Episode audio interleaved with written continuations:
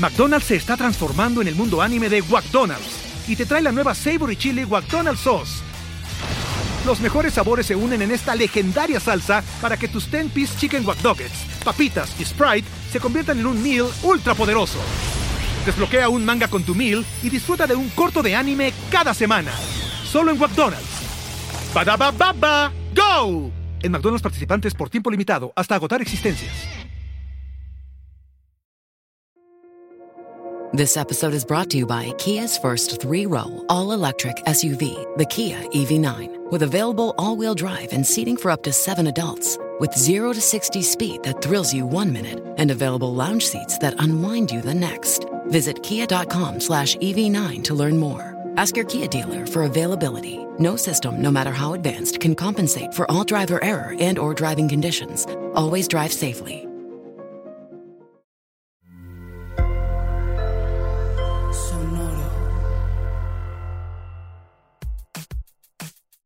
Hello, hoy les vamos a platicar de muchas maravillas de la miel.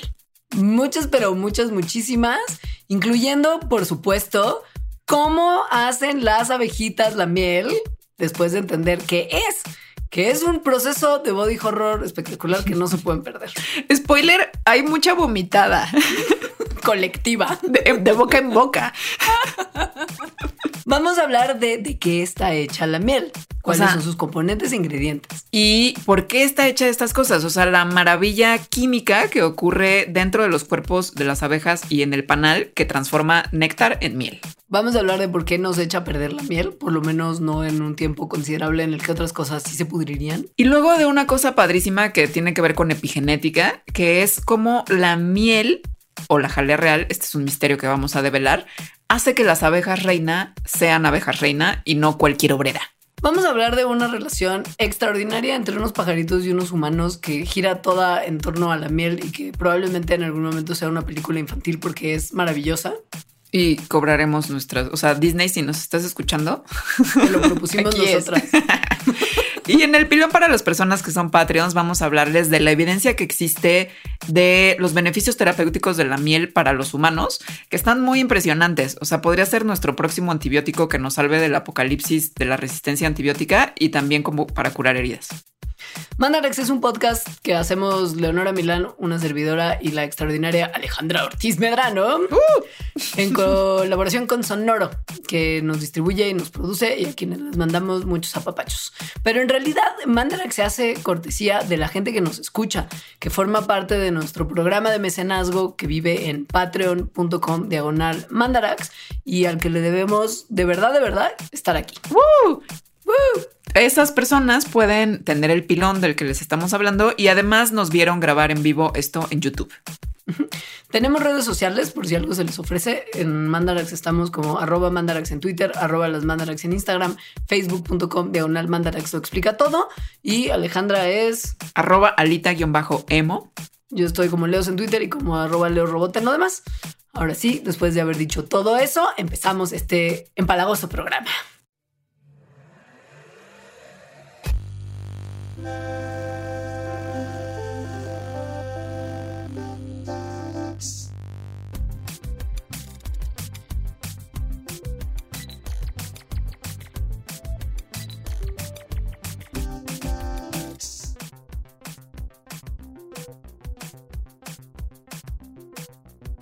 Así que la miel, cosa tan deliciosa. Es, es rica, es la verdad. Es muy rica. Aun cuando, cuando yo la asocio de repente con estar medio enfermish, Ajá, O sea, como sí. que siento que la uso mucho en enfermedad, ¿no? Como que miel con limón para la garganta, tecito con miel para la garganta o el estómago. Uh, pancito tostado Mm, con una capa y de miel. y canela encima y manzanas al horno como partida a la mitad, miel encima y canela también y la metes a hornear para que O con quesito de cabra y arriba miel. uh, eso es muy bien. Sí. Bueno, a mí me encanta la miel. La miel es rica. Y hay que agradecerle por la miel a las abejas. Tenemos un mandarax de abejas donde hablamos mucho de ellas. Y de nuestra fascinación, porque son insectos muy tremendamente extraordinarios. A las abejas mieleras, que son las que viven en el género que se llama científicamente Apis, que justo Ah. son las que pueden producir miel. Digo que hay otros insectos que producen miel, como los abejorros y algunas otras especies de abejas, pero así en cantidades industriales como necesita la humanidad para consumir la cantidad de miel que consumimos, solo apis. Ajá. Y esto lo hacen desde hace muchísimo tiempo. Pero o sea, muchos pero millones mucho. de años. Cientos O sea, de millones de años. Sí, sí, sí, sí.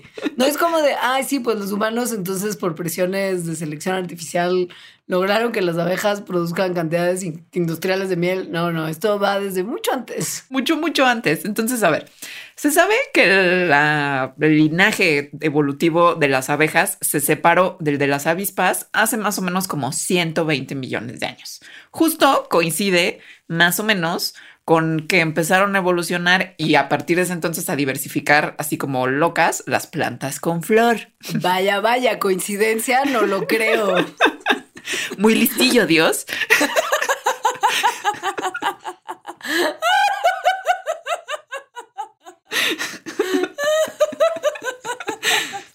Wow.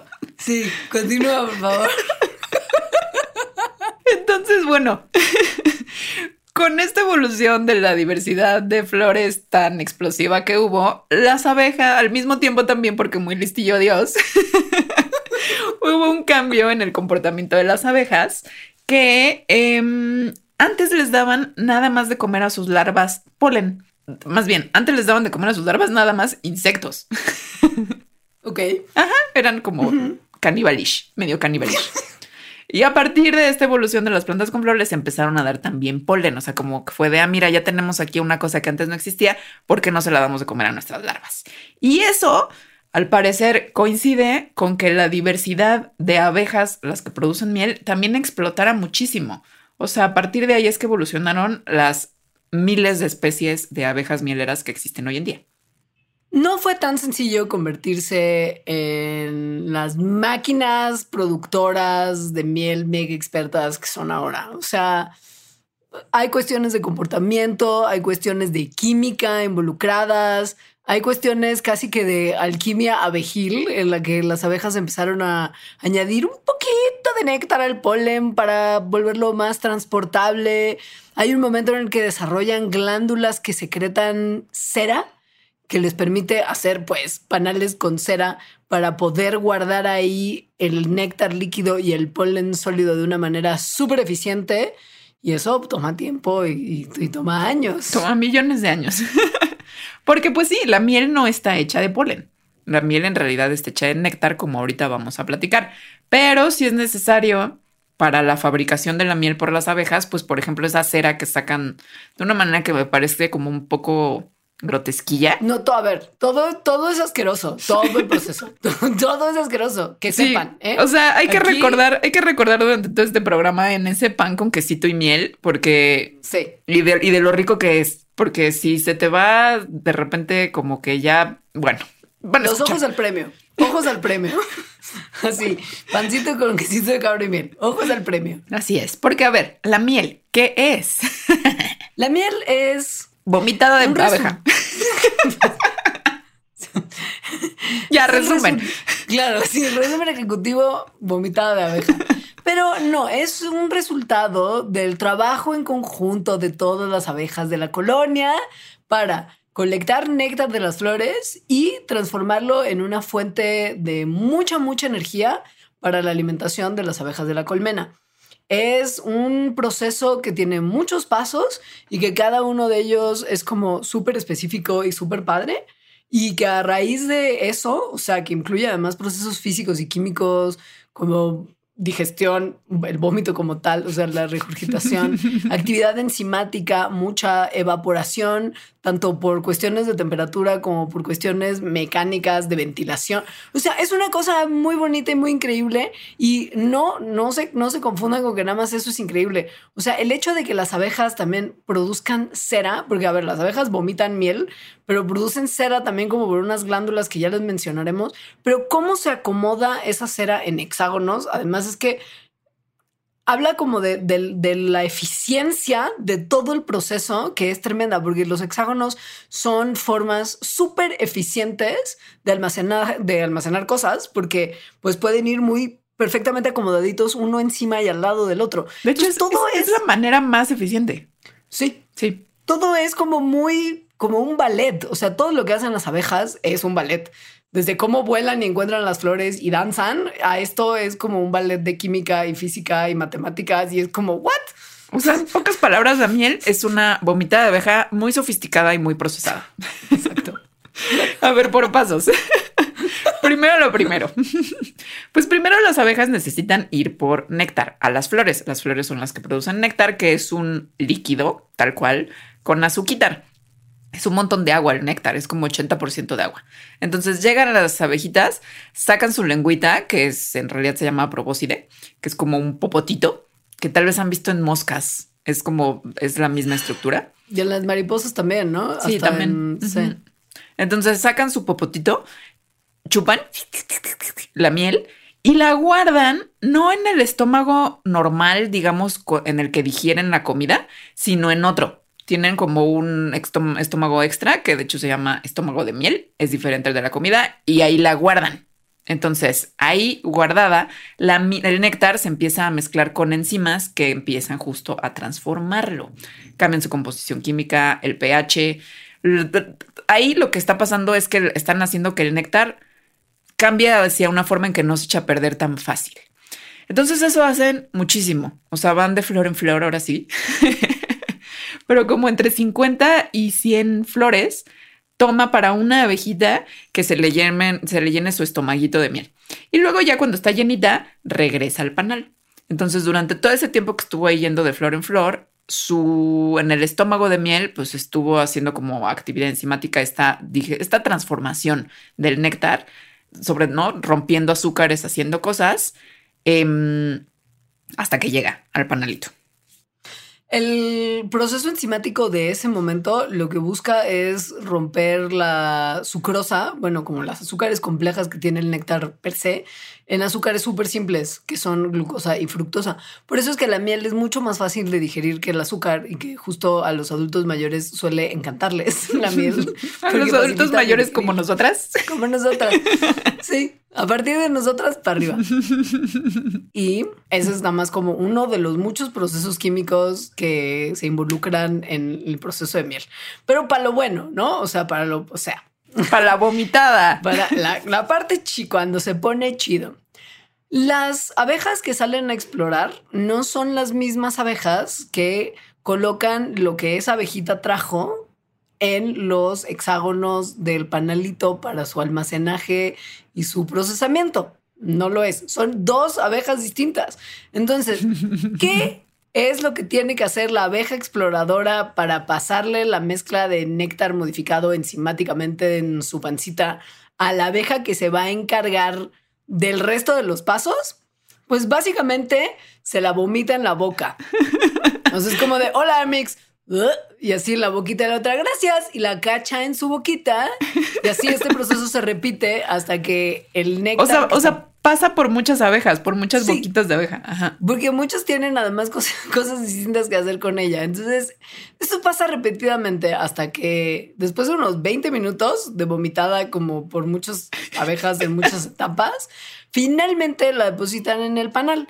Y en toda la vomitadera ya perdió un buen de agua, como está ya nada más como al 20% del contenido de agua original. O sea, ya está bastante más viscosa que lo que llegó. O sea, que el néctar que se le sacó que tenía 80% de agua, no porque como que se vaya agua en la vomitada y salpicas, sino por la transformación enzimática que está ocurriendo dentro del cuerpo de cada abejita que recibe vómito y luego lo pasa a su amiga. Ahora, yo he visto que, así como en las páginas de apicultores y cosas así, son muy reticentes a decir que esto es vomitada. Se entiende, ¿no? Porque pues su negocio. Es como cuando la gente es como de, oye, ¿sabías que los huevos son como la menstruación de las gallinas? Es como de la industria de los huevos no quiere decirles así, porque taquillero no es Exacto. necesariamente. No la es. industria de la miel es lo que está ocultando, lo que oculta la, la apicultura.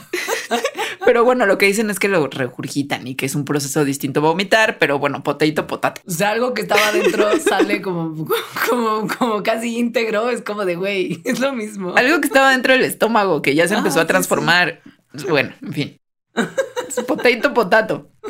Luego, a ver, ya, ya pusieron ese líquido que ya está mucho más viscoso, o sea, porque solo tiene 20% de contenido de agua en cada hexagonito del panal. Pero ahí todavía no es miel. Todavía, o sea, sí está viscoso, pero no está tan viscoso como lo que ya conocemos como miel. Lo que hacen las abejas, entonces, ya que está ahí como eso puesto en el panal, es Amo. entre todas empezar a mover sus alas rapidísimo, como ventiladorcitos, como pequeños ventiladorcitos, pero un montón, Amo. que lo que hacen es calentar adentro del panal, pero además sacar aire. Entonces, este aire caliente, tal cual, lo que hace es quitarle humedad a ese líquido viscoso y, entonces de esa manera quitarle más y más agua. De manera que una vez que ya terminan de mover sus alitas mucho, todas juntas, en ese líquido que ya es la miel, queda como nada más entre un 15 y un 18% de contenido de agua. Después de que el proceso de la agitación ocurre, empieza otro proceso enzimático que es el que involucra a la oxidasa de la glucosa, que lo que hace es convertir un poquito de la glucosa, que se acuerdan que ya era el subproducto de la primera actividad enzimática que había roto azúcares complejas en esos carbohidratos muy simples, y convierte esta glucosa en algo que se llama ácido glucónico, que ayuda a que la miel se conserve súper bien. Esta reacción química también baja el pH de la miel, que básicamente lo que esto significa es que aumenta su acidez y producen peróxido de hidrógeno, que ustedes conocerán cuando su mamá era como, mijita, te raspaste, ven acá con la herida. Y entonces te ponían agua oxigenada en la herida y burbujeaba y se hacía como con una capa blanca que salían burbujas. Y era como de por qué mi piel está efervesciendo. O sea, en qué momento me convertí en un alcázar ser humano. Y sí, lo que usan las personas para teñirse el cabello de güerazo. Este hidrógeno, peróxido de hidrógeno, como bien se imaginarán, porque por eso se los ponían en las heridas, hace que los microbios no puedan crecer bien en nada. Pero si hay muchos niveles, como niveles muy altos de agua oxigenada, pues se vuelve tóxico el peróxido de hidrógeno. Entonces ahí entran otras enzimas que probablemente se cree que lleguen a la mezcla a través del polen y de algunas levaduras que rompen un poco de ese peróxido, manteniendo sus niveles como balanceado, ni tanto que queme al santo, ni tanto que no lo alumbre. O sea, sí medio antimicrobiano, pero no tóxica. Y aquí no acaba el body horror Oh, de no, la no, no. producción de miel. De hecho, esta parte, Cronenberg, güey, no sé por qué Cronenberg no hace algo de abejas. esta parte me parece más terror corporal. Que es que, ok, ya está la miel, ya está en el panal, ya niveles de peróxido de hidrógeno controlados, 15% de agua, todo bien. Bueno, pues hay que conservarla porque justo la miel a las abejas les sirve como alimento para la época en que no pueden tener suficiente alimento del mundo exterior. Así que hay que sellarlo para que pues esté chido y no se eche a perder.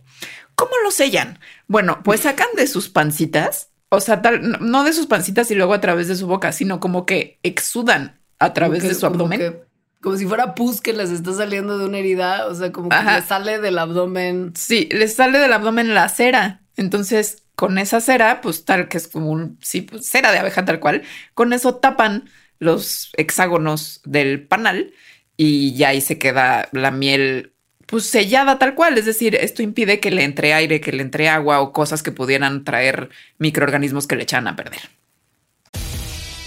McDonald's se está transformando en el mundo anime de McDonald's y te trae la nueva Savory Chili McDonald's Sauce. Los mejores sabores se unen en esta legendaria salsa para que tus 10-piece chicken wack Nuggets, papitas y Sprite se conviertan en un meal ultra poderoso. Desbloquea un manga con tu meal y disfruta de un corto de anime cada semana. Solo en McDonald's. Badaba baba, go! En McDonald's participantes por tiempo limitado hasta agotar existencias. Mucho body horror. Así me, es. Me da como curiosidad cómo, o sea, como ver a una abeja Sacar. ¿Cómo, cómo sale? Ya sabes, o sea, como que como que no alcanzo a visualizar y no, qui- no quiero. Todo esto en realidad es como mucho virtudes de la ciencia, porque a ver, estudiar a las abejas haciendo miel quiere decir que tienes que de alguna manera observar lo que pasa adentro de un panal de abejas de miles de abejas. Con aguijones Ajá, y súper protectoras de su colmena. sí. Entonces, tampoco O sea, es que sea fácil, amiguis. Sí. No. Pero bueno, tampoco es fácil hacer la miel. Bueno, lo que pasa es que las abejas son muy chiquitas, más bien. Entonces, la cantidad de miel que ellas necesitan en realidad comer, pues es poquita, como comparada con lo que una humana necesita. Hacer una cucharada de miel le toma ocho vidas completas de abejas. O sea, se necesitan ocho abejas toda su vida Toda trabajando para una cucharada de miel. No me vuelven a desperdiciar una gota. Una. O sea, si se cae en el plato, no importa quién nos esté viendo, van a agarrar el plato con sus manos y lo van a lamer hasta que no quede más miel en el plato. Porque además saben que quieren hacerlo. O sea, siempre que se cae miel, sabes que la quieres. O sea, que es como de, no, se desperdició. Es como que la quitas con el dedo un poquito. No, no. O sea, sin ceremonia, agarran el plato y lo lamen. Y si alguien les dice que eso no se hace, le dices, ocho abejas tomaron toda su vida para producir esta gotita de miel que se está quedando. ¿Tú crees que, tú crees que la puedo desperdiciar? Y entonces la Esto persona va por que los ustedes. humilló- claro, güey, la persona que, que quiso como shamearlos porque estaban haciendo algo de poca educación, van a quedar como unos cretinos que querían así desperdiciar la vida de ocho abejas. Así es. Entonces, no importa que no sea la medida correcta, pero ustedes pongan, calculen cuatro abejas toda la vida por la gota que están lamiendo. O, o- media vida de una abeja. Es media sí, vida de una abeja. De un ser vivo, lindísimo, que sí. danza. Ok. ¿Por qué? Nos, o sea, a ver, la miel es un alimento que las abejas usan y que la humanidad ha usado desde hace muchos, muchos años y que es además la fuente principal de energía de un montón de culturas humanas que no tienen acceso quizá a otras formas de alimentos. Esto lo que quiere decir es que la miel debe de ser muy nutritiva, o sea, debe de contener las cosas suficientes como para que esos hermosos y chiquitos y peluditos y, y aleteadores y regurgitadores de insectos puedan sobrevivir solo con ella y que nosotros también la usamos como un alimento desde hace tanto tiempo. Tiene sobre todo, sí, carbohidratos, o sea, azúcares, sí es un montón de eso, pero no es nada más eso. O sea, también tiene vitaminas, minerales, enzimas, aminoácidos, ácidos orgánicos, polen, compuestos que les dan su olor y su sabor. Entonces, pero bueno, sí, sobre todo es azúcar. ¿Qué azúcar? Glucosa y fructosa, que son las que resultan de esta primera proceso enzimático en el que la sucrosa, que es un azúcar más compleja, pues se rompió. Pero no nada más tiene glucosa y fructosa, o sea, esos son los principales, pero tiene un montón de otras azúcares como la rafinosa, maltosa, una que se llama cojibiosa, nigerosa, turanosa, muchas. Hay vitamina como tal, vitamina B, niacina, ácido fólico, ácido pantoténico, vitamina B6. O sea, casi todo el complejo B lo tienen ahí. Tiene ketoácido ascórbico, la vitamina C, tan incomprendida en el toma vitamina C que te quita la gripa. No va a pasar, pero es muy buena para muchos procesos de tu cuerpo. Calcio en términos de minerales, hierro, zinc, potasio, fósforo, magnesio, selenio. O sea, es como comerte un centrum, pues. O sea, casi que tiene, tiene toda la lista de, De la cosas A a la. Z. Exacto. Tu complejo multivitamínico. Y una cosa muy padre es que tienen unos compuestos vegetales que se llaman flavonoides que vienen de la flor de la cual proviene la miel. O sea, si la miel viene de un campo de azaleas, estoy diciendo nombres random de flores, ¿eh? O sea, no, no. Ajá. Si viene de un campo de azaleas o viene de un campo de margaritas O de el lavanda, compuesto, que es o sea, la composición es súper rica. La composición y sabor y olor de la miel cambia un montón. Sí, y bueno, los flavonoides también pueden tener ciertas propiedades nutritivas o benéficas para el cuerpo, pero eso depende mucho de la planta de la cual sacaron el néctar original. Eh, y también tiene un montón de otras cosas en realidad, ¿no? O sea, son un montón de compuestos, lo cual es como medio lógico de pensar, dado que las plantas son súper complejas y tienen un montón de compuestos para un montón de cosas. Nada más una cosa antes de que, de que cuentes de cómo pasa del néctar a la miel. Solamente para como un poco más de horror. No sobra mencionar al propóleo, porque también es como de, ay, para la salud, propóleo buenísimo. Ok. El propóleo, que tiene también es- además un flavonoide que es único de la miel, o sea, que solamente existe en la miel y en el propóleo. El propóleo se conoce también como pegamento de abeja. Y es una mezcla resinosa que ustedes se comen en así sus tubitos, así como, ay, tiene propóleo. Ok, piénsenlo bien, porque es una mezcla resinosa que las abejas producen mezclando cera, que ya, que ya vimos Que que, sacan viene de su abdomen. del abdomen así, con saliva. O sea, le escupen como y mezclan cera con la saliva y con un exudado que van colectando de árboles y La de resina. Sí. Sí, por eso sabe como maderosito Ajá. y de otras fuentes botánicas. Y para lo que sirve el propóleo no es para ayudarles en su proceso de curarse la gripa, Amix. Sirve como sellador para que los espacios que podrían haber quedado no tan bien sellados del, del panal queden cerraditos y no entre por ahí aire y ponzoña a echarles a perder la mezcla. Entonces, cada vez que estén comiendo su propóleo o sus caramelitos con propóleo, piensen en que eso es pegamento para panal, que es como cera que sale del abdomen de la abeja con escupitajos y entonces agradezcanlo todavía más. No digo que no se lo coman, solo agradezcanlo. Exacto. Porque puede que se haga bien, puede que no. De eso vamos a hablar en el pilón. Porque hay mucho misterio alrededor de los beneficios a la salud de la miel.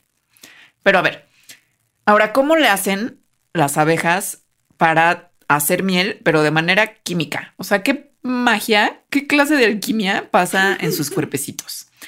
Bueno, la magia principal es la hidrólisis, es decir, romper la sucrosa entre en glucosa y fructosa requiere calor y enzimas o ácidos, lo cual hacer en el laboratorio es súper complicado, pero para las abejas es como como y ya está. Pues, pues sí, eso Sí. pasa en su, en su- en su estómago de miel. Y una, sí, y una de las principales enzimas que utilizan para hacer esta hidrólisis, o sea, para partir la sucrosa en azúcares más simples, eh, se llama invertasa y la tienen en sus glándulas salivarias. O sea, sí, ahí. Como nosotros tenemos también enzimas justo en nuestra saliva para romper el alimento, bueno, para digerirlo, las abejitas también. Em, entonces, estas enzimas, sobre todo la invertasa, empiezan una reacción bioquímica que como ya les contamos, pues se repite una y otra vez porque van las abejas vomitando de una en otra. Y entran otras enzimas, no solamente la invertasa. O sea, hay como un conjunto de enzimas en esa pancita de miel que al final del día la procesan, pero también ayudan a que sepa pues bien chido. Por ejemplo, la amilasa es una enzima que rompe la amilosa y la convierte en glucosa, que es más fácil de digerir y que le da su dulzura tan característica. La oxidasa de la glucosa, que también ya habíamos mencionado, rompe la glucosa también en moléculas más pequeñas y estabiliza el pH. O sea, como que hay muchas enzimas que están haciendo muchas cosas para que el producto vomitadito final ya esté muy encaminado a convertirse en mielecita de la buena. Ahora, otra cosa que hace que sepa tan rico y que además tenga su consistencia tan característica y que a veces se cristalice es que es una cosa que los químicos llaman solución supersaturada. Entonces, como ustedes sabrán, al haber hecho agua de limón muchas veces en su infancia, que primero se le echa el azúcar al agua y luego el limón, si le echas un montón de azúcar, o sea, si te pasas de azúcar, llega un punto en que el agua ya no puede disolver el azúcar. O sea, se queda como azúcar ahí en el fondo porque el agua ya se saturó. O sea, el agua, que es, sería el solvente en este caso, solo puede disolver una cierta cantidad de azúcar. Pero si se calienta, entonces, o sea, si el agua la calientas en esta solución, sí se puede empezar a disolver más. Y como ya les contamos, eso es más o menos lo que hacen las abejas cuando mueven todas al mismo tiempo sus alas como ventiladorcitos, empiezan a calentar. Entonces se vuelve una solución súper saturada en el que se incrementa la cantidad de la materia disuelta, que en este caso son azúcares, en la solución, que sería la miel. Y por eso es tan dulce y tan deliciosa. Pero por eso también se cristaliza, porque las soluciones supersaturadas tienden a que en algún momento entre al juego la cristalización, que es cuando grandes cadenas de glucosa, que es básicamente mucho de lo que hay en la miel, se rompen. Y las moléculas de glucosa que formaban parte de esa cadena se empiezan como a pegar las unas con las otras, normalmente alrededor de una cosa que no es una molécula de azúcar, que en el caso de la miel puede ser una partícula de polvo o una partícula de polen, a la que se como que se pegan los cristalitos, bueno, las, las moleculitas de glucosa y se van formando cristalitos. Estos cristales de glucosa, porque física, se van al fondo del contenedor en el que uno tiene su mielecita y significan un problema que no es necesariamente grave, pero sí tienen una consecuencia más, que cuando se eh, cristaliza la glucosa que se separa de la miel, el líquido que queda por esta como condensación mayor abajo, el líquido que queda pues tiene más agua que lo que tendría esta solución súper saturada, increíble, viscosita, pachoncita, pegajosa y deliciosa que es la miel. Y como ya hay más agua, microorganismos que antes no se podían reproducir tan fácilmente en la miel porque no tenían el agua suficiente, ahora dicen, creo que ya puedo empezar mi proceso de reproducción, como por ejemplo las levaduras. Y las levaduras que además tienen en este momento agua suficiente y una fuente tremendamente amplia de azúcar para comerse, empiezan a hacer que la miel se fermente. Entonces, la miel cristalizada, por eso a veces se vuelve tepachosa antes que la miel que no está cristalizada, porque fermenta.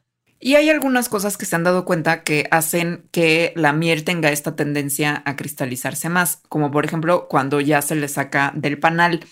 Em, sobre todo cuando se le saca con bombas o extractores o cosas así, porque al hacer eso justo se le meten como estas partículas, como un polvito, una partícula de polen que es alrededor de lo cual se empieza a cristalizar la glucosa.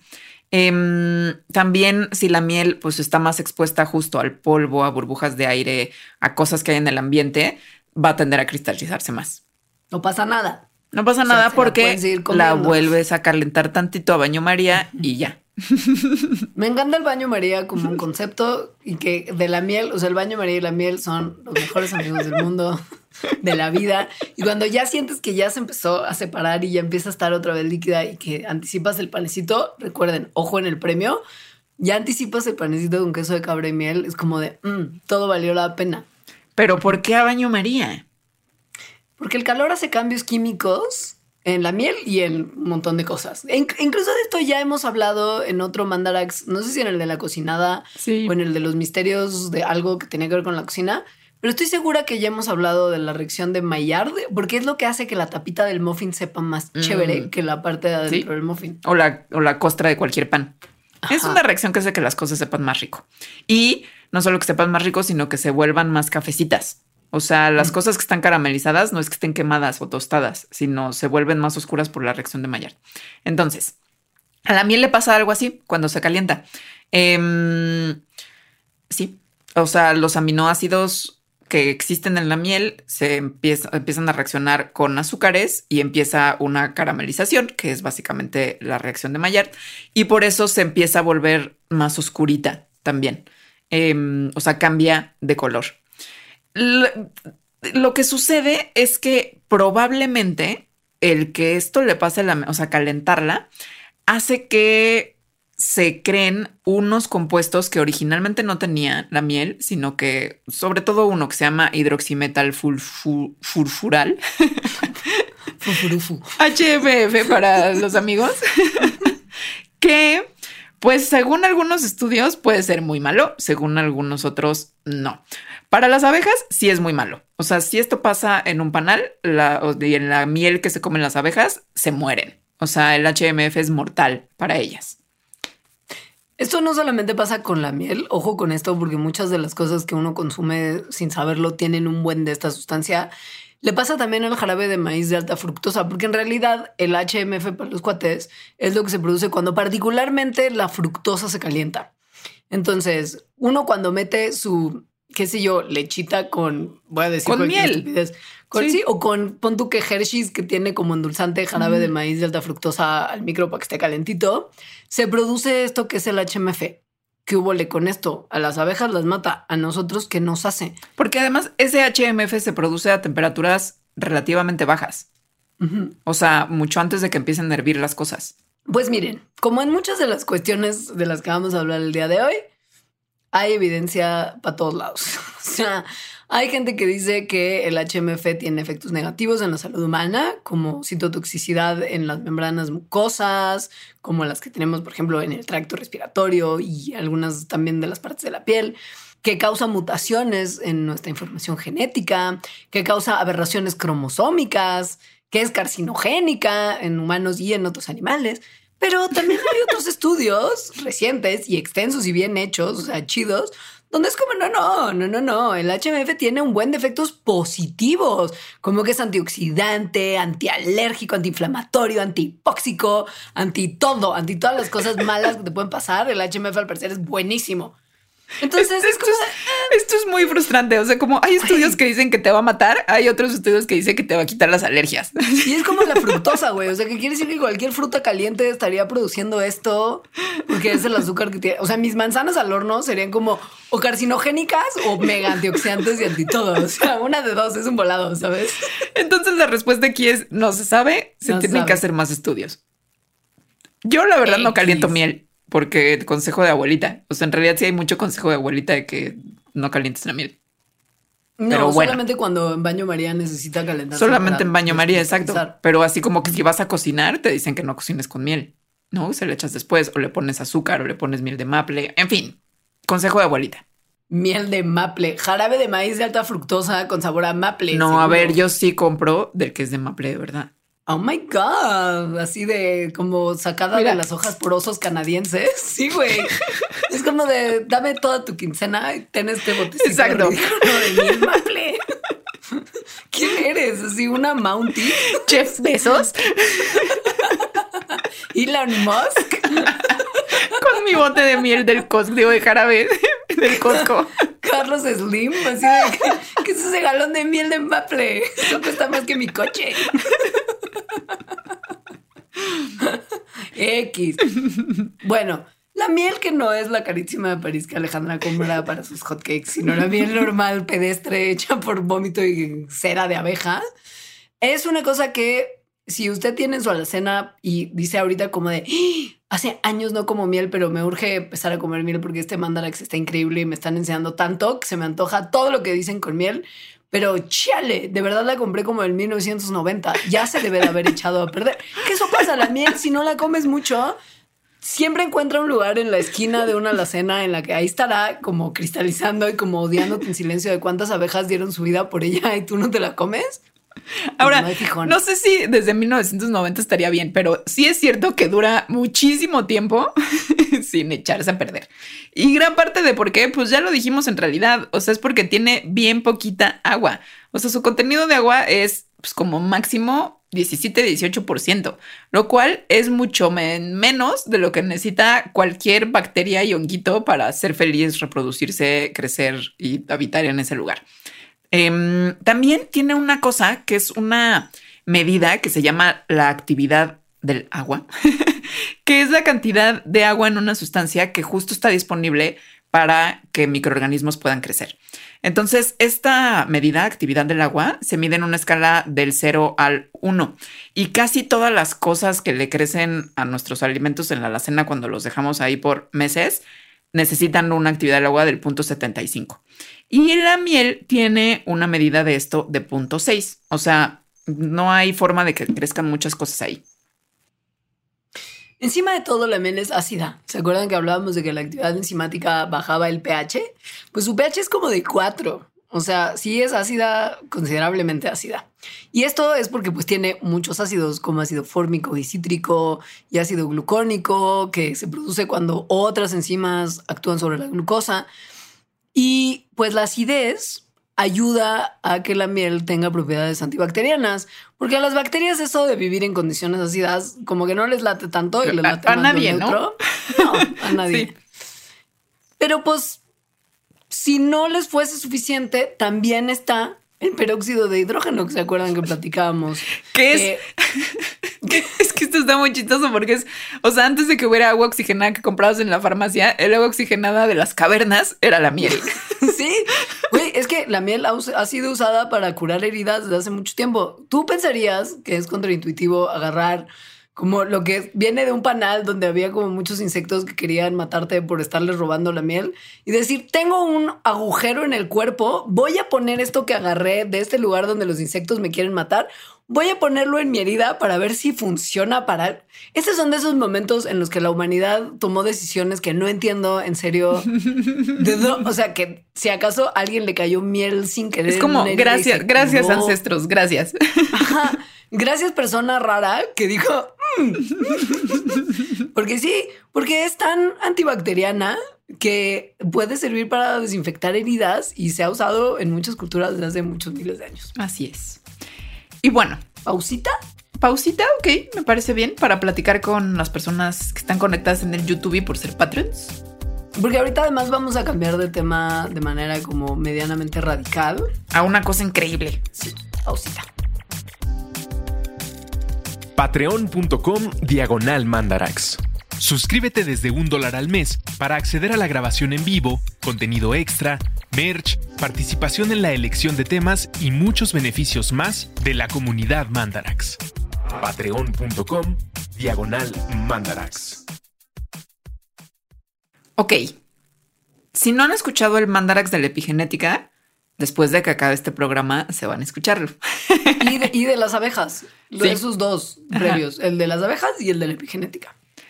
Porque resulta que la miel y otras cosas, sustancias que hacen las abejas en su panal, tienen, son un ejemplo de epigenética increíble. A ver, em, eres una abeja, o sea, imagínate, eres una abeja, naces, ¿no? Naces como todas las demás. O sea, al principio todas son iguales en la jerarquía abejil. Hasta que te empiezan a dar de comer. Tus hermanas, porque más son tus hermanas, literalmente te dan de comer. Real. A algunas, a la mayoría, les dan de comer miel. Y bueno, miel con otras cosas que le llaman como pan de miel a esto. Y a una nada más le empiezan a dar una sustancia muy especial que es la jalea real.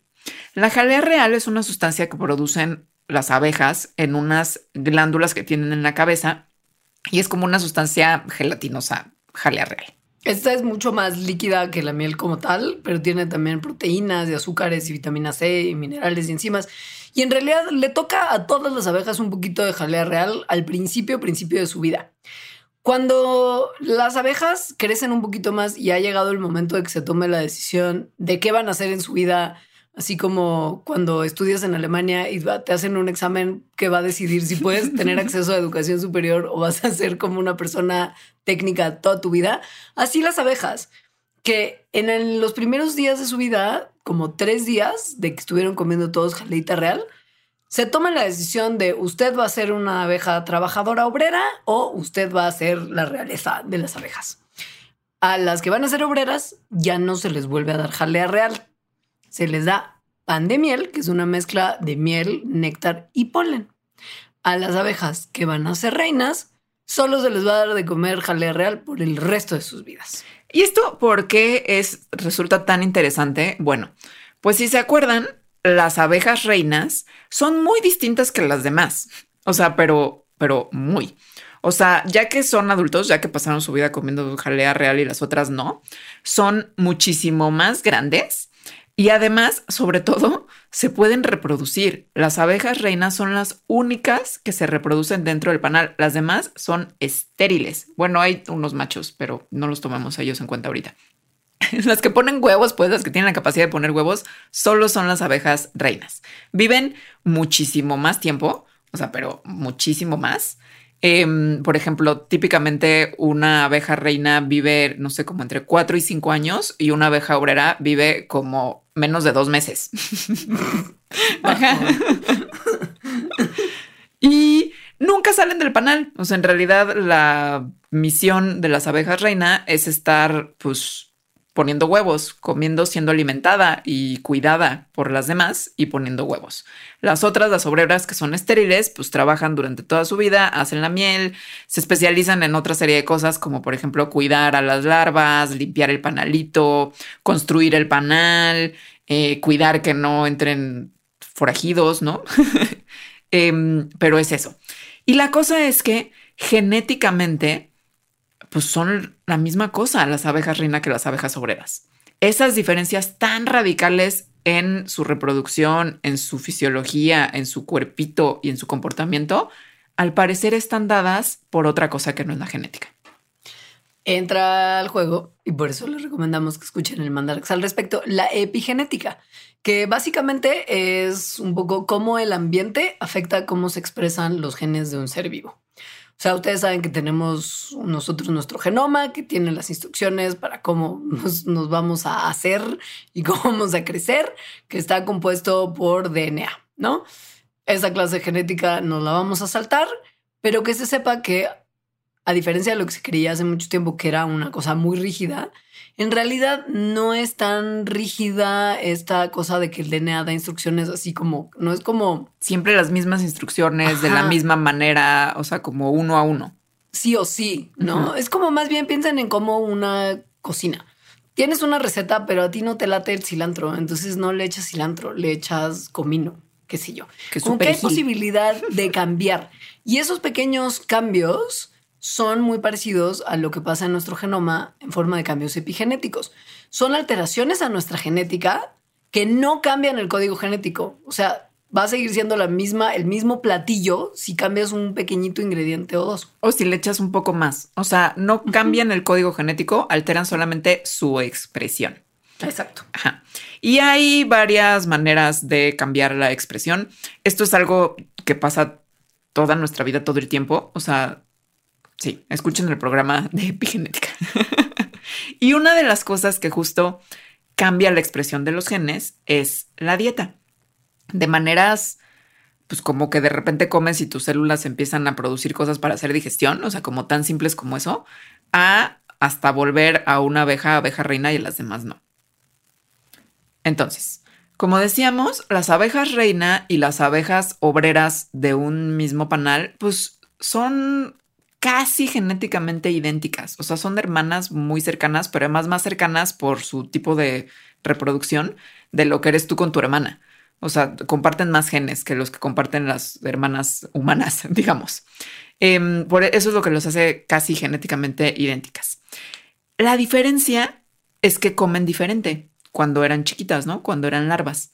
Y se ha visto que hay una proteína específica, o más bien como un patrón de proteínas específicas en el genoma que justo determina si te haces reina o si te haces obrera. Esos patrones de proteínas son de unas proteínas muy importantes que se llaman histonas y que funcionan como switches que controlan cómo se desarrollan las larvas y pues la dieta como tal determina si el switch está activado o está desactivado. Como que el programa por default, como que el switch activado, perdón, el switch desactivado es el programa abeja reina, pero con la dieta hay como la encendida de ese switch que desactiva como el programa de desarrollo de reina y que da lugar al desarrollo de obrera. Y esto es en respuesta a dieta específica. A eso que comen diferente cuando son larvas. Ajá. Se ha demostrado en investigaciones que justo el patrón de las histonas, o sea, lo que está determinando qué genes se prenden y por lo tanto qué proteínas se producen y por lo tanto cómo son las abejas ya de adultas, que estos patrones de histonas son justo diferentes en las abejas reinas que en las abejas obreras, a pesar de que sus DNAs, o sea, sus genomas sean iguales. Entonces, es el patrón epigenético lo que está dando todas estas diferencias en el aspecto, diferencias funcionales, etcétera. Em, Ahora, lo que se entendía hace mucho tiempo es que, pues, a ver, la diferencia de la dieta es muy clara, ¿no? Abejitas que van a ser obreras dejan de comer jalea real y empiezan a comer pan de abeja. Las abejas reina solo comen abeja real. Entonces, lo que debe de determinar si una abeja es reina, pues es que come todo el tiempo abeja real. jalea Perdón, real. jalea real. Porque además se llama jalea real. Güey, es así como se llama. Y pues, obvio, eso es como lo que tiene los superpoderes de hacer la reina. Y como las otras ya no comieron eso, pues no se convirtieron en reinas, ¿no? Eso es como lo que se entendía en algún momento y lo que parecería tener más sentido. Más sentido, sobre todo pensándolo como humanamente hablando, ¿no? Como te doy de, de comer más chido y entonces te conviertes en alguien más chido. Porque eres la reina. Pero pues es que, ¿sabes qué pasa? Al parecer no necesariamente era la jalea real como tal, sino la miel. O sea, no era como de, "Ah, pobre obrera. Como no tienes jalea real, tus ovarios se van a hacer todos chiquitos y no te vas a poder reproducir. Esto, como que la idea de que eso, de que la jalea real, de que quitarles de jalea real a las que se van a convertir en obreras para que no se convirtieran en reinas, hasta se le decía como si fuera una castración nutri- nutritiva, o sea, o nutricional, de que ya no vas a poder ser lo que eras porque te estoy quitando esta comida de los dioses. Pues no es así. Básicamente ahora se entiende que el no darle a la reina pancito de abeja es lo que lo hace real, no el acceso a la jarlea real. O sea que O sea, la, sí, que el pan de abeja, que el miel y el polen tienen cosas que en realidad hacen que la, o sea, previenen que las otras se vuelvan reinas. Como echando a perder sus ovarios y así, como que igual también Sí. es medio como gore, pero es pues, que funciona. funciona. Y también tienen que entender que esto, por lo que ya había mencionado Alejandra, de que no es necesariamente fácil tampoco como meterte a los niditos donde están todas las larvas para ver a quién se le da de comer que ella sí y estudiar con tanto detalle el desarrollo temprano de las abejas. Hay como cosas que no necesariamente se pueden explicar de manera tan simple, ¿no? Como de te toca pan de miel, entonces bien, te toca jalea real, entonces mal o viceversa. No es, no es tan sencillo. Pero bueno, lo que vieron es que, a ver, tanto el pan de miel como la miel, o sea, sí, y el polen, pues vienen de plantas. Y las plantas tienen un montón de compuestos químicos, muchos de los cuales, pues, están ahí o se evolucionaron porque evitan que insectos se coman a las plantas. Defensa. Defensa, tal cual. En cambio, la jalea real no tiene este tipo de compuestos. La jalea real pues, sale básicamente de las abejas, o sea, lo producen las abejas con unas glándulas especiales que tienen. Y cuando se ve químicamente, pues sí, no tiene ninguno de estos compuestos que se llaman compuestos fenólicos que la miel sí tiene. Se ha visto que estos compuestos fenólicos, que también les, les podemos llamar flavonoides, incrementan la respuesta inmune de las abejas obreras, lo cual pues está bien, ¿no? O sea, porque eso quiere decir que las ayudan a estar mejor.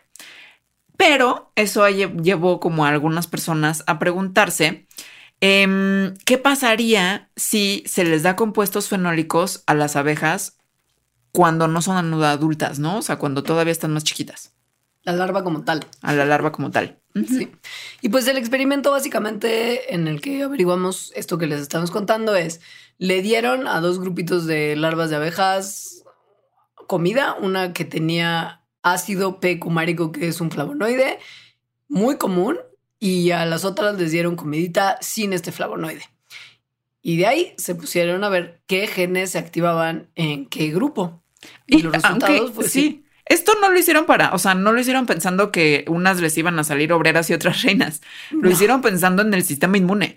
O sea, Claro, de que estaban estudiando otra sí, cosa. Sí, estaban estudiando cómo se desarrolla una abeja y su sistema inmune, justo para ver una cosa de pesticidas, o sea, de qué pasaba como con el colapso de las panales de abejas. O sea, era, una, era, un, era un experimento que tenía un propósito muy distinto a los resultados que encontró. que fueron básicamente que la gente abeja que tenía la dieta con el flavonoide tenía ovarios mucho más chiquitos que las que habían tenido dieta sin el flavonoide. Y ahí está el meollo del asunto, porque ¿qué es lo que hace a la abeja reina? La abeja reina que tiene sus funciones reproductivas activas. Sobre todo otras, eso, sí. No, pues sí. Entonces ahí es cuando dijeron, ah, ¿qué huele con esto? Vamos a ver qué huele con los genes. Y entonces vieron que 14 de los genes que ya se sabía por otras investigaciones que están involucrados en las diferencias en su expresión que hace que las reinas sean reinas y las obreras sean obreras, esos 14 genes estaban sobre regulados, o sea, habían incrementado su expresión. Esto es muy bonito de cotejar con la mensal- mensalidad humana de, pues se llama jalea real. Entonces debe ser esta la responsable, que es un poco por lo que nadie había intentado cuestionar esa idea desde hace mucho tiempo y fue gente que estaba estudiando otra cosa completamente diferente la que llegó a esta conclusión. Al parecer lo que sucede es que el ácido pecumarico, que es un flavonoide que evoluciona en las plantas para defenderse, pues no es la mejor idea. Bueno, tiene consecuencias en cómo se desarrolla justo un insecto. No se veía como para nada clara la relación entre una cosa y otra. Pero lo que es, es un ejemplo muy bonito de cómo a lo largo de la evolución hay ocurrencias como que, que estas sustancias químicas que tienen las plantas, que son súper comunes, fueron reclutadas por unos insectos adorables para ser así fundamentales en su regulación genética y en su posterior supervivencia como así sociedad compleja, ¿no? es como usando cosas del ambiente lograron solucionar una, un problema que, que no quizá les hubiera, o sea, que si no hubieran logrado resolver, les hubieran tomado un camino mucho más largo llegar a ser tan complejas en su estructura como lo son, que es el tener como a esta figura que es la reina y a todas las otras abejas que tienen funciones súper determinadas y que les permiten una organización tremenda. Entonces, lo que ahora se sabe gracias a esto es que el consumir, no es el consumir jalea real lo que hace a las reinas reinas, sino el dejar de consumir miel. Porque la miel inhibe Exacto. como, al, como el buen funcionamiento reproductivo, porque los flavonoides tienen efecto, este efecto en los ovarios de las abejitas bebé. Así es. Es la miel y la epigenética que la miel desencadena y no la jala real lo que está haciendo la diferenciación. Digo, y que a lo mejor tienen otros flavonoides que también se involucran. O sea, el P a lo mejor no es así de, uy, qué casualidad, encontramos justo la molécula de la que define esto. No es así como nada más de, ay, este es el switch. Probablemente sea mucho más complejo, pero da como abre la puerta a un campo de investigación que antes no se, no se pensaba que se necesitaba, porque ya se daba por hecho que era como de, ay, pues la jalea real es que las transforma. Y piña. Exacto. Y bueno, ahora vamos a pasar a una cosa que es una relación hermosa, la verdad. Es muy loco. Yo no tenía idea que esto existía. Y es como de, güey, ¿qué? ¿Por qué Disney no hizo ya siete películas? Ya sé. A ver, seguramente han visto haciendo documentales de la naturaleza estos ejemplos que hacen como llorar de cooperación de humanos con animales silvestres o animales salvajes. O sea, como estos pescadores de Brasil que son amigos de unos delfines y que entonces entre los dos pescan. O sea, como que los delfines les ayudan a traer peces a la orilla del mar y los pescadores pescan y luego les dan de, su pesca a los delfines, lo cual sí hace llorar. También hay ejemplos de ese tipo con orcas y, personas en Finlandia. Em, en fin, hay como varios. Pero yo solo, perdón, yo solo puedo pensar en el capítulo de Los Simpson en el que Flanders y Homero se pierden y entonces es como que están como a la deriva de náufragos y llegan unos delfines y Flanders es como de, ay, los delfines siempre ayudan a los humanos y los delfines se van a morir. Documental en la ¡Qué joya! Pero de entre estas muchas, bueno, no son muchísimas, pero varias relaciones documentadas entre humanos y animales silvestres, no uno nada más, no, sino como con la especie, tal cual, está el de unas personas mieleras y unos pájaros mieleros. Sí, que básicamente tienen una situación de trabajo en equipo que es muy tremenda. Los humanos mieleros necesitan encontrar miel y los pájaros son buenísimos para encontrar panales y entonces trabajan en equipo para que los humanos puedan sacar la miel y dejarles la cera a estos pájaros que es en realidad lo que a ellos más les late. Y es tremendo porque lo que los pájaros otorgan es la información de dónde está la miel y los humanos la talacha, ¿no? O sea, como que cortan el panal, sacan la miel y les dejan. Y es como, un, como un, un, trabajo de división de funciones muy tremendo que además parece que existe desde hace muchísimos años. Desde antes más o menos de que fuéramos humanos. O sea, porque estas, esto ocurre en países de África como por ejemplo Tanzania, entre varios grupos, entre varios grupos culturales, no nada más son unos. Y estas panales de abeja están en unos lugares bien difíciles de llegar. O sea, no son así como de oso yogi que está ahí. Y de encontrar, o sea, deja tú de llegar. O sea, no habría manera que los encontraras. No ah. es nada simple. Sí, no, están como en unos medio riscos. En YouTube pueden ver videos. O sea, como, sí, como en paredes de piedra, así como metidos ahí, muy difíciles de ver, pero una vez que ya los ven, gracias a que las, estas aves van y les dicen dónde están se tienen que trepar. hay abejas, entonces tienen que espantar a las abejas con humo y tienen además como que cortar el panal con unas hachas que llevan. Ahí ya bajan entonces el panal, se quedan ellos con la miel y le dan la cera a los pájaros que es su alimento, básicamente. Pero entonces se ha visto que esta relación muy probablemente tenga más de un millón de años ocurriendo. Es decir, que desde que nuestros ancestros que todavía no eran Homo sapiens, podían usar el fuego y hachas, básicamente, esto ocurre. Se sospecha que quizá tal vez hasta podría haber tenido algo que ver esta relación con la satisfacción energética de los grandes y horrorosos cerebros humanos que necesitan tanta energía y que permitió eventualmente que surgieran los humanos modernos. ¿Por qué? Porque hay lugares donde hay muy poca disponibilidad de alimentos y para que estos humanos primitivos sobrevivieran, a veces la miel constituía hasta el 80% de las calorías que consumían en un mes. O sea, esta relación entre humano y pajarito chismeador fue, era como de donde venía un montón. Puede que nos haya traído hasta aquí. Exacto. De ahí dependía como la, como la alimentación de estos humanos primitivos, WTF. O sea. Sí, it began in África con estos pájaros y la miel. Pero a ver, lo que se vio hace poco, que es lo que es muy más sorprendente de lo que les estamos diciendo, es que la relación de estos pájaros que son guías mieleros con eh, ciertas culturas que siguen viviendo en África es tan cercana que tienen llamadas especiales. O sea, como que se hablan tal cual. Y gracias a esas llamadas especiales que más ocurren de pájaro humano y de humano a pájaro, logran encontrar los panales y comerse la miel. O sea, piensan que el pajarito hace como. Por eso es que te digo que no entiendo cómo Disney no ha capitalizado esto. O sea, al parecer el pajarito hace como aleteos y llamadas de sonido con los que le dice a los humanos mieleros como por aquí, por aquí, por aquí, por aquí.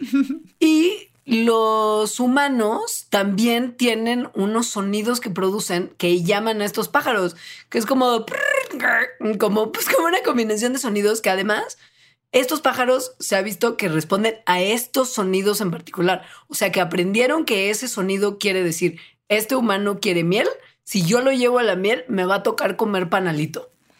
Estos pájaros, como lo que comen es panalito con la cera, pues justo tienen un, o sea, en sus órganos olfativos, mucha especialización en oler la cera. Y así es como encuentran los panales, que de otra forma de verdad sería dificilísimo que los humanos lo encontraran. Tan dificilísimo que se ha medido en experimentos. Entonces, a ver, en un experimento justo que se hizo en el que ponían a unas personas de una cultura que se llama Yao, que justo son de las culturas que, tienen esta relación con estos pájaros, pusieron a personas a hacer las distintas vocalizaciones que hacen para como específicas para comunicarse con las aves. Eh, y luego los pusieron como a hacer otros sonidos, eh, o sea, otros sonidos, como hablar con sus amiguis, pero no sus amiguis pájaros. Y entonces vieron que las aves era el doble de probable que le dieran ayuda a las personas cuando hacían los sonidos específicos que cuando hacían cualquier otro tipo de sonido. El doble.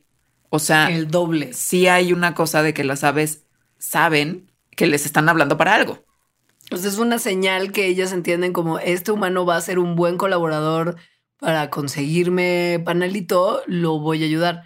Y son súper eficaces. O sea, cuando estos cazadores de miel yao tienen a un pajarito ayudante, encuentran panales el 75% de las veces, que es mucha eficiencia considerando que no es nada fácil encontrar panales en esas circunstancias.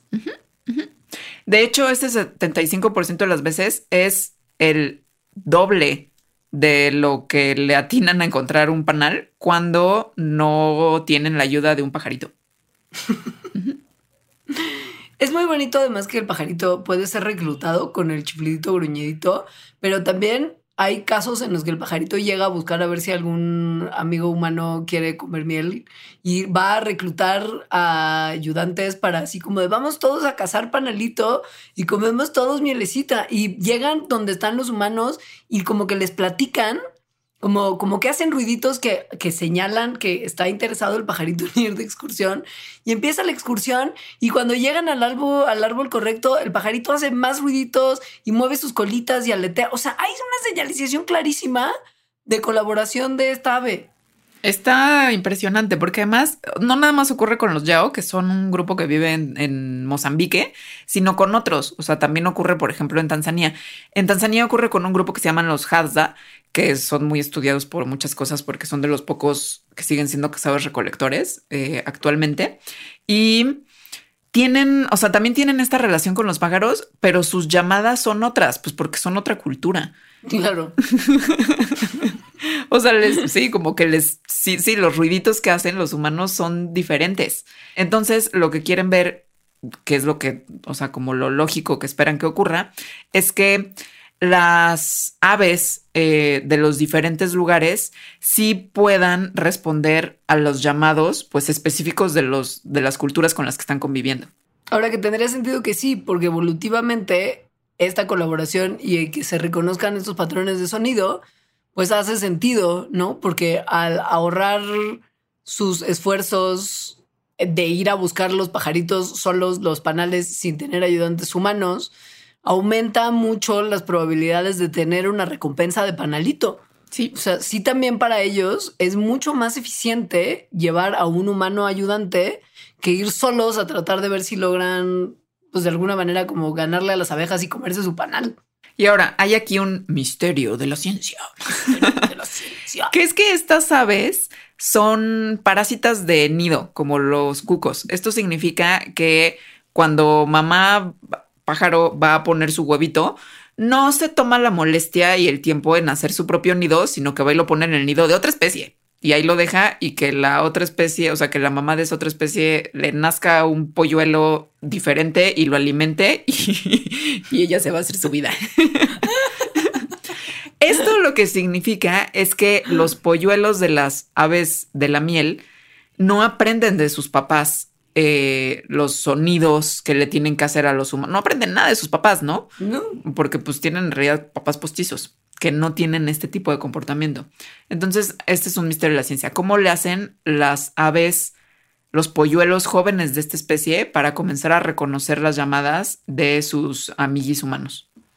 Lo que es muy sacante de onda es que no sabemos cuánto tiempo quede para estudiar esto porque este tipo de vínculos y porque la actividad humana misma ya no parecen tener como mucho tiempo de vida porque la civilización es un lugar horrible y quién sabe cuánto tiempo más va a durar que haya estas culturas que todavía van de cacería de miel con sus amigos pajaritos y esto va a ser un mega bajón porque pues, los humanos encontrarán otra cosa que comer, pero ¿y los pajaritos qué van a hacer? ¿Qué van a hacer? Van a comer otra cosa o les van a picar las abejas cuando vayan por sus...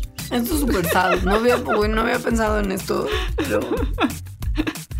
Bueno, con eso terminamos el programa, excepto para los Patreons, que les tenemos el pilón en el que les vamos a hablar de cuál es la evidencia científica de qué hace la miel en la salud humana. Esto está interesante porque los va a hacer querer todavía más ir a comer su pancito con queso de cabra Provecho para los que lo van a hacer. Muchas gracias por escucharnos. Gracias por compartir Mandarax con todos sus familiares, amigos, conocidos, alumnos, todo. Y pues hasta la próxima.